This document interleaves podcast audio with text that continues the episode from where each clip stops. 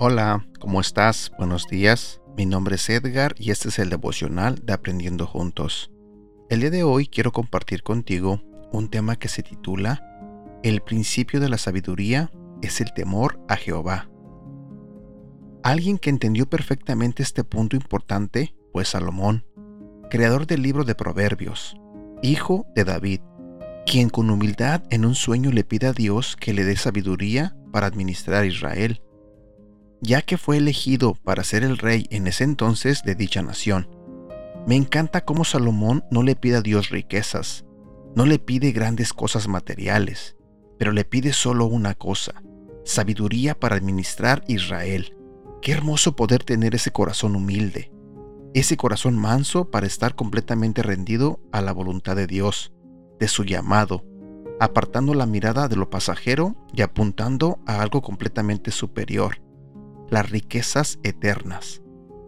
Dios escucha su petición sincera para poder tener sabiduría y Dios le añade riquezas, fama, gloria en la tierra como ningún ser humano obtuvo ni obtendrá.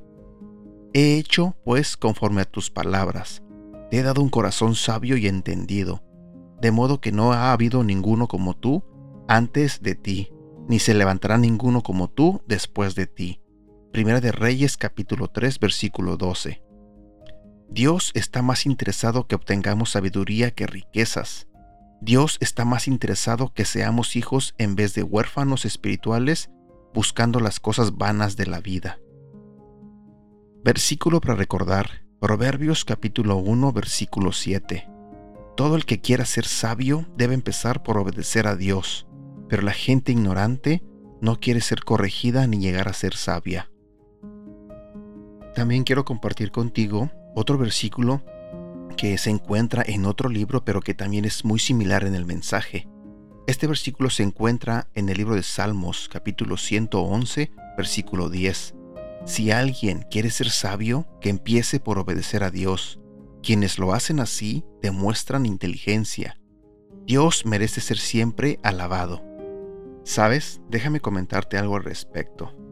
Yo pienso que si a nosotros nos dieran la misma oportunidad que Él tuvo, yo creo que todos nosotros pediríamos riquezas. Pediríamos aquello que tanto anhelamos, donde lamentablemente muchos de nosotros tenemos puesto el corazón, ya sea en el dinero, ya sea en las cosas materiales, ya sea en la fama. Eh, no sé, pienso que muy pocos eh, pedirían sabiduría. En este devocional entendemos cuán importante es pedirle sabiduría a Dios porque desde ahí viene lo demás.